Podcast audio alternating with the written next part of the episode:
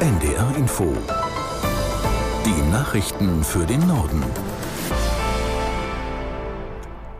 Um 12 Uhr mit Tarek Yusbashi. Seit Jahren ist die katholische Kirche mit der Aufarbeitung des umfassenden sexuellen Missbrauchs beschäftigt. Nun will auch die evangelische Kirche eine Studie vorstellen.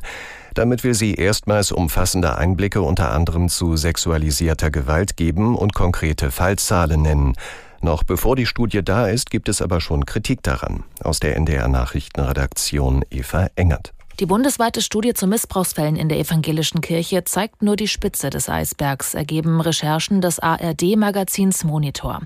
Demnach beklagen an der Studie beteiligte Forscher, dass nur eine von 20 Landeskirchen ihnen die gewünschten Personalakten bereitgestellt habe. Angeblich, weil es dafür an Mitarbeitern fehlte. Gerade diese Akten hätten aber erst einen Überblick über das tatsächliche Ausmaß der Missbrauchsfälle liefern können, sagen die Forscher. Kritiker befürchten deshalb, dass das Ergebnis Ergebnis der Studie das wahre Ausmaß der Missbrauchsfälle verschleiert. Die Landeskirchen hatten die Studie 2020 auf den Weg gebracht. Die Untersuchung hat etwa 3,6 Millionen Euro gekostet. Der UN-Sicherheitsrat befasst sich heute auf Antrag Russlands mit dem Absturz eines Militärflugzeugs gestern in der Region Bielgorod. Es geht um die Frage, wer für den Absturz verantwortlich ist. Russland wirft der Ukraine vor, die Maschine mit Luftabwehrraketen vorsätzlich abgeschossen zu haben. Der ukrainische Präsident Zelensky forderte eine internationale Untersuchung zur Ursache. Bei dem Absturz sollen alle Insassen ums Leben gekommen sein, darunter 65 ukrainische Kriegsgefangene. Mit einem neuen Migrationsabkommen mit Marokko will Deutschland die irreguläre Migration von Menschen aus dem afrikanischen Land reduzieren.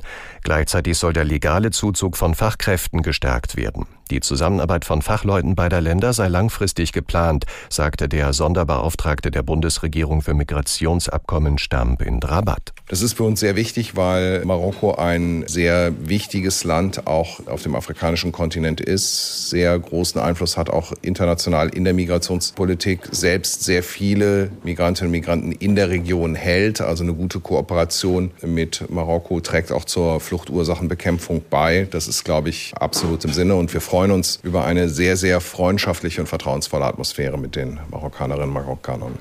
Der Bundesmigrationsbeauftragte stammt von der FDP. Seit dem Angriff der Hamas auf Israel vor gut 100 Tagen hat die Zahl antisemitischer Straftaten in Deutschland deutlich zugenommen. Das Bundeskriminalamt hat seit dem 7. Oktober weit über 2000 solcher Fälle registriert.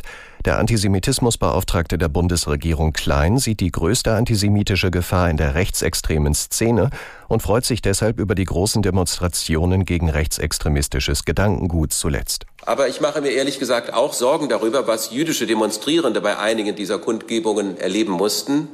Israelfeindliche und antisemitische Plakate und Sprechchöre, mit denen versucht wurde, Hass auf Israel und antisemitische Narrative als Teil des Kampfes gegen Rechtsextremismus darzustellen.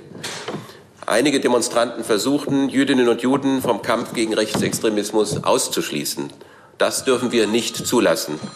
In einigen dieser abstößenden Fälle haben zum Glück andere Demonstrierende die Israel-Hasse zur Reden gestellt und zum Gehen aufgefordert. Dies ist genau der Einsatz, den wir im Kampf gegen Judenhass und für unsere Demokratie brauchen. Der Antisemitismusbeauftragte der Bundesregierung Klein.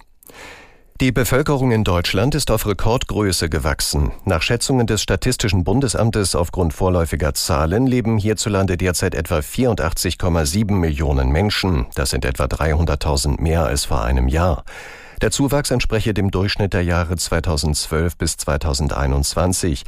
Er sei deutlich geringer gewesen als im Jahr 2022. Damals war die Bevölkerungszahl um 1,1 Millionen Menschen gestiegen, was nach Behördenangaben vor allem an der starken Zuwanderung aus der Ukraine lag. Wie seit der deutschen Wiedervereinigung in jedem Jahr seien auch 2023 mehr Menschen gestorben als geboren worden. Das waren die Nachrichten.